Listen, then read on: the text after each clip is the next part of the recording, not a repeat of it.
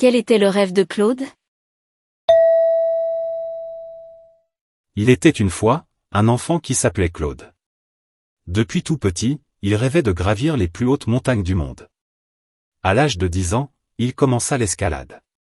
À l'âge de 14 ans, il continua avec l'alpinisme. À l'âge de 18 ans, il quitta sa maison pour réaliser son rêve. À l'âge de 20 ans, il mourut bêtement dans une avalanche.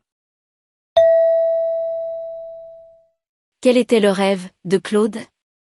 Réponse A. L'escalade. Réponse B. L'alpinisme. Réponse C. De gravir les plus hautes montagnes.